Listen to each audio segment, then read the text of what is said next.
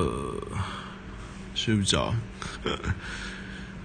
虽然明天明天要很早起，我看这样下去，我可能可能不用睡了。那现在是，呃，今天是四诶，这应该是四月五月咯，五月十五号，现在是凌晨两点五十分。那我刚刚在，其实我刚刚已经听了两个小时，就是躺在床上，然后灯都关掉，听了两个小时，就是呃，Firstory 上面。的各式各样的故事，对，那还是睡不着。其实也没也没什么没什么原因诶，可能是周期性的睡眠障碍嘛，对吧、啊？想说，我刚听到 Walking Fish 说他就是呃。他说：“就是他有很多事情都，不管是不想记起来，还是就这么被忘记。他发现有很多事情可能都被他遗忘在，就是他的记忆的这个深处里面。对，那所以我就想说，哎，可能我现在想到什么，我就把它记下来。搞不好，其实过一段时间，我可能回来再思考我现在现在的想法。那。”好像也蛮，好像也蛮有趣的。其实我，呃，我前一段时间，呃，就是也去年了吗？还是还是半年前？对，我大概花了，我也花了蛮长一段时间，就是我一直都有在写部落格，记录一些东西。对，当然主要是跟主要是跟一些电脑的技术有关啦。对，因为我想，我想稍微记录一下我学了什么，或者是最近什么东西比较有趣的。对，比较少，好像比较少这种，就是呃，我现在在想什么这种心情记事。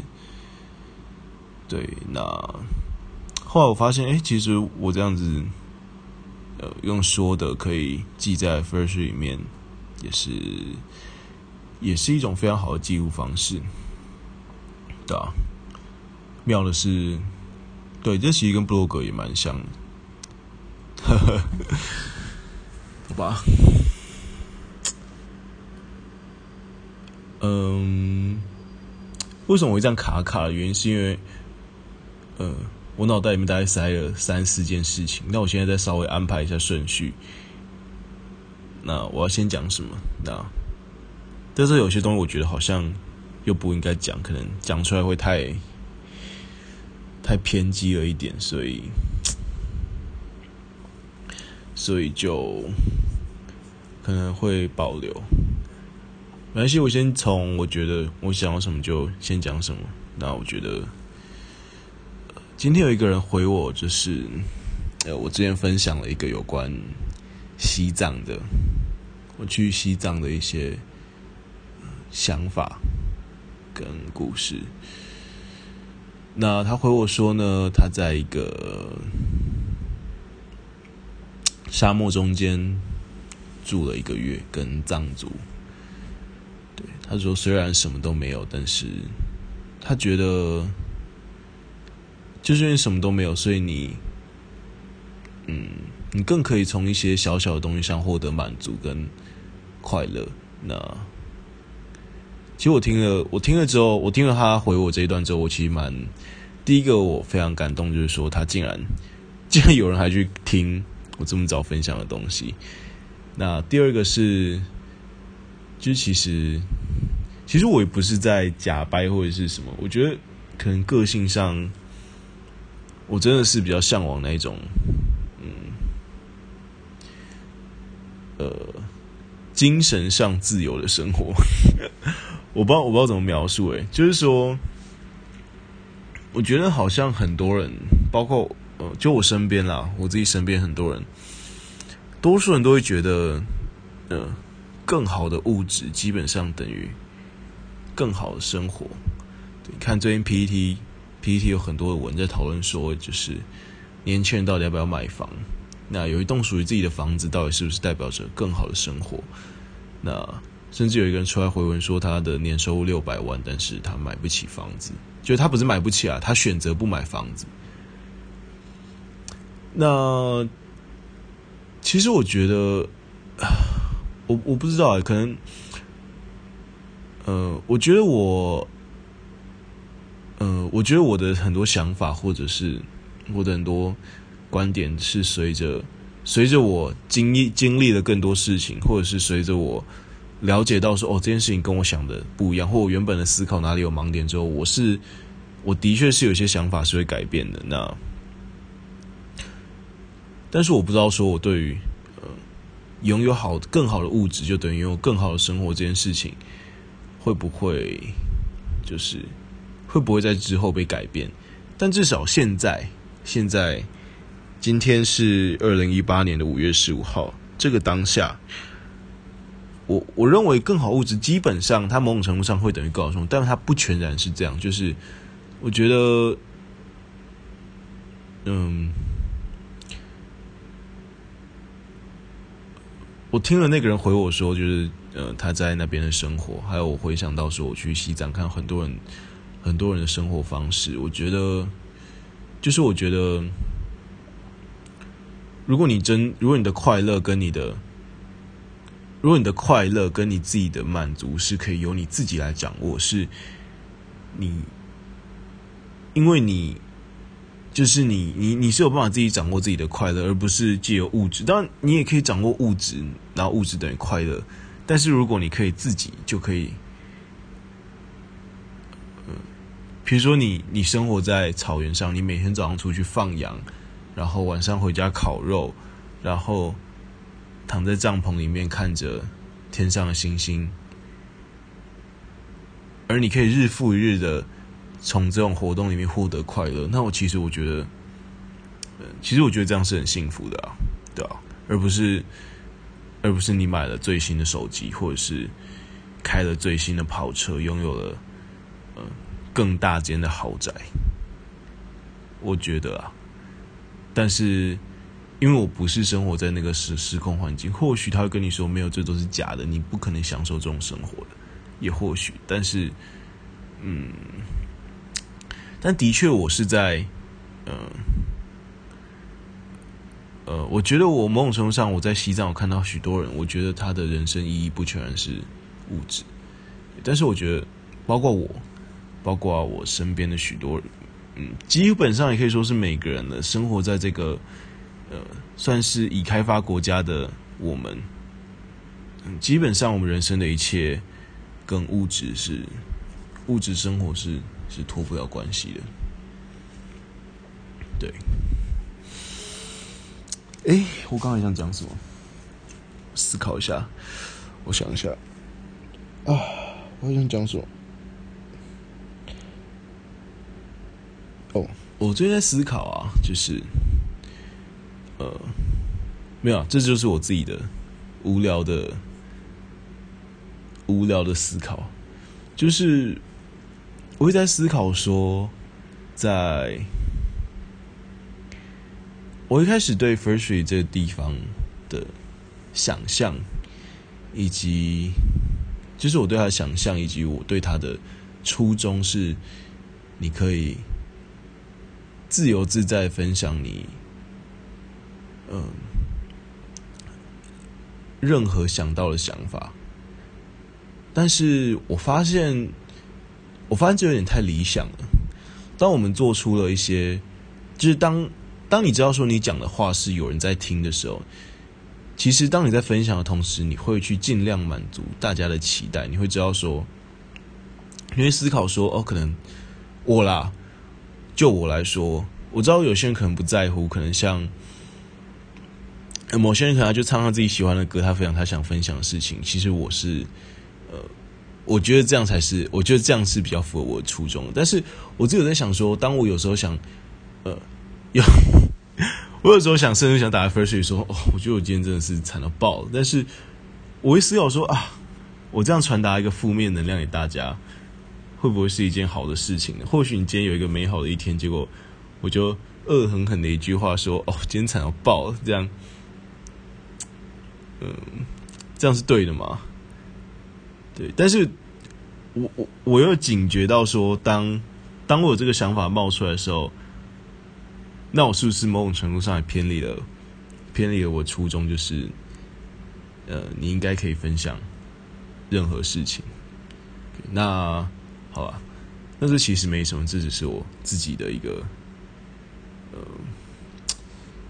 没有，就我自己一个没有任何，没有没有目的的一个一个自己在无聊在想的事情，对。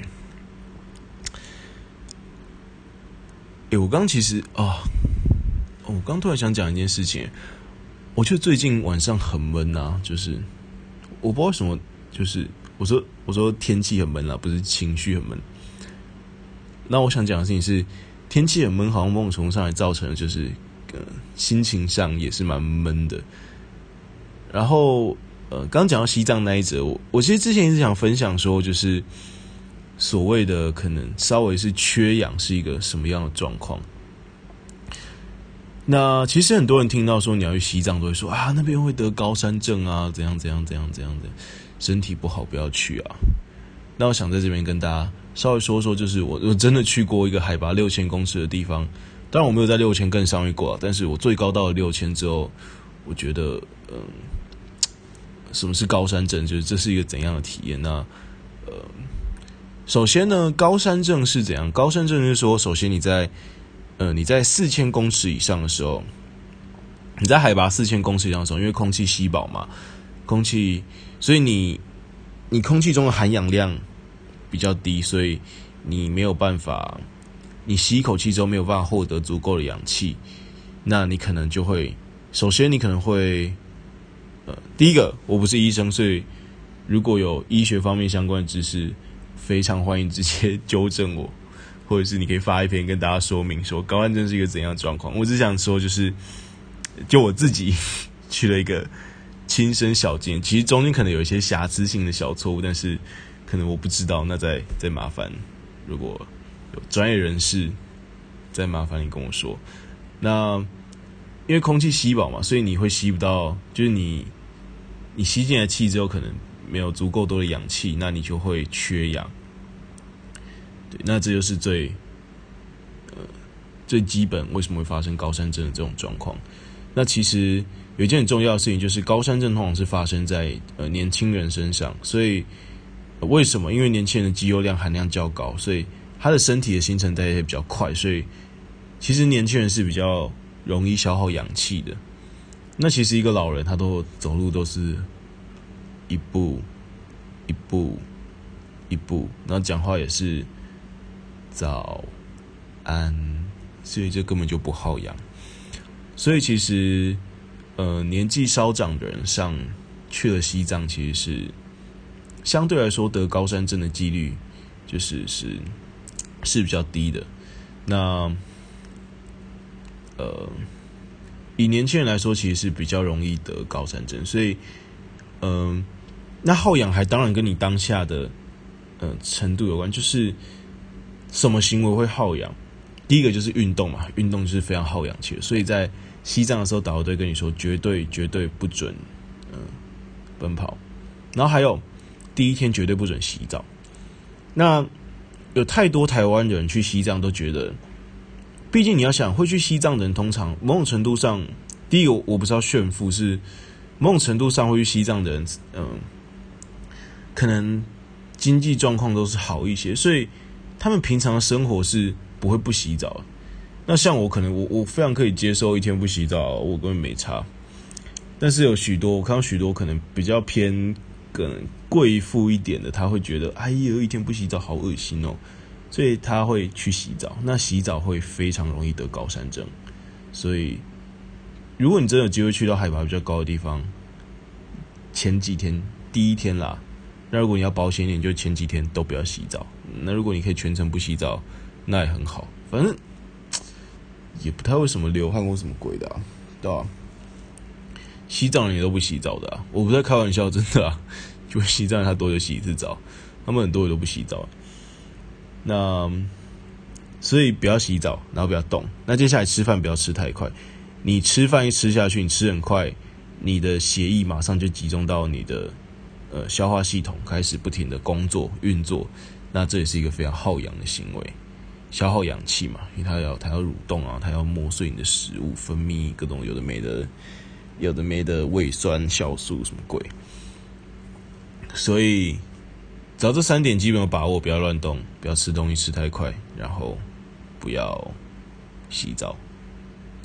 即使是年轻人，像我可能二十二十岁、二十一岁的时候去的吧，也不会得高山症。那所以其实一个运动员，你的肌肉量偏高的话，其实是很容易得高山症。所以。那时候我爸妈就一直觉得，嗯，觉得 觉得比较担心我们啦，就比较担心我跟我弟他们。对，那我弟的确是有蛮明显的高山症的一个症状，那可能有发烧啊，所以他一路上后来都在吸氧气筒什么。我我是不知道为什么他会发作啦，我我自己是我不知道，可能可能他全身都是肌肉吧，这也是有可能，但是。对，那的确，我想跟大家说，就是我弟弟也是高山这种发作。那高山症发作之后，还是可以视情况。那视情况折返离开西藏，或者是旅途继续下去。那呃，当然风险跟评估之间是要自己负责。但是呃，基本上导游会给你一些建议，说这种状况到底该不该离开西藏。那可能很多人会知道说，可能要吃一些什么红景天啊，什么东西了，可以预防高山症。还有一些高山症的药，那基本上，呃，我觉得那些都可能有效，但是我都没试。那我觉得没事也没差，就是也没发作。那唯一一天我最濒临，好像真的是缺氧，身体缺氧要高山症时候，是在呃圣呃喜马拉雅山，就是呃的一个登山口，六千公尺的一个登山口。呃，如果你要登圣母峰的话，首先呃。你要付一大笔钱才有办法登上去，也要各式各样的装备，然后好像还要申请，然后你还要带一些向导，让你到不同的不同的点，对，几公尺高的点，你要请雪巴人帮你把，就是当地的原住民帮你把一些装备背上去。那我们我最高到了就是，嗯，我从西藏一路坐着吉普车到了往西走，然后到了圣母峰的这个登山口。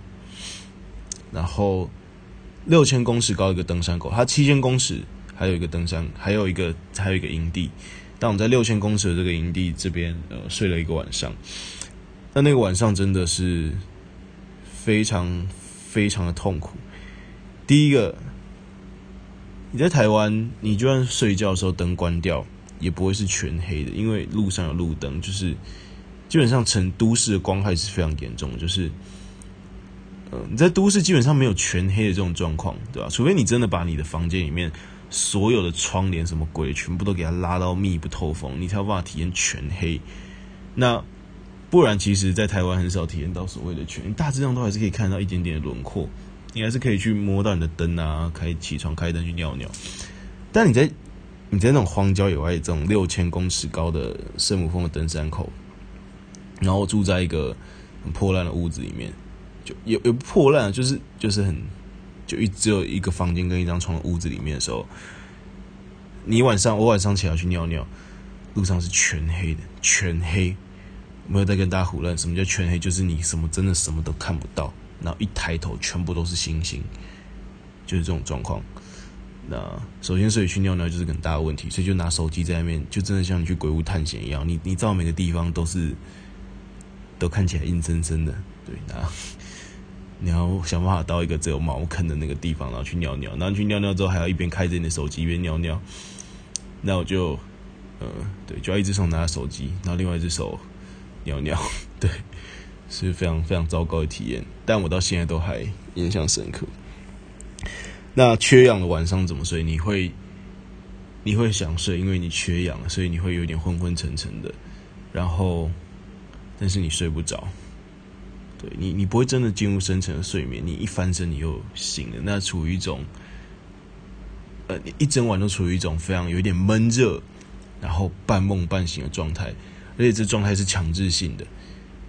你想清醒着坐起来干我玩一个晚上的手机不行，因为你缺氧，你你缺氧，其实你你也没什么精神玩手机，你会觉得昏昏的，你会没有办法集中注意力，你也没有办法做任何事情，你没有办法说啊，我点个灯看书，没有，他晚上就会那整个饭店是断电的，所以。你没有办法进行任何有意义的活动，你顶多跟隔壁人聊天，但他也不一定会想理你，因为他也很痛苦。然后，所以你会昏昏沉沉，但是你睡不着。那这我就是觉得在缺氧状况下睡觉，呃，最最痛苦的一个体验。对，那呃，我不知道怎么克服这种状况。对，那。我不知道，如果再去一次还会发生一样的事情，我也就只能就只能接受。但是我觉得这种，嗯，那那个晚上真的非常不好受。那隔天晚上大家在路途上，所有人都睡成一团，因为，呃，前一天晚上在在那边真的是太难睡了。OK，好吧，讲这么多，其实其实只是，嗯，我不知道，我听了 Oaken Fish 说，就是。好像我们容易忘记什么事，我们容易其实我们都很容易忘记一些事情，但是或者说觉得，所以我刚躺在床上，我我觉得今天晚上就让我有有这种那一种感觉，就是我觉得我很累要睡，但是我睡不着，那所以我就想说记录一下，毕竟我从来没有记录过这一段，我觉得还蛮还蛮神奇的体验的一个旅程，所以在这边把它记录下来。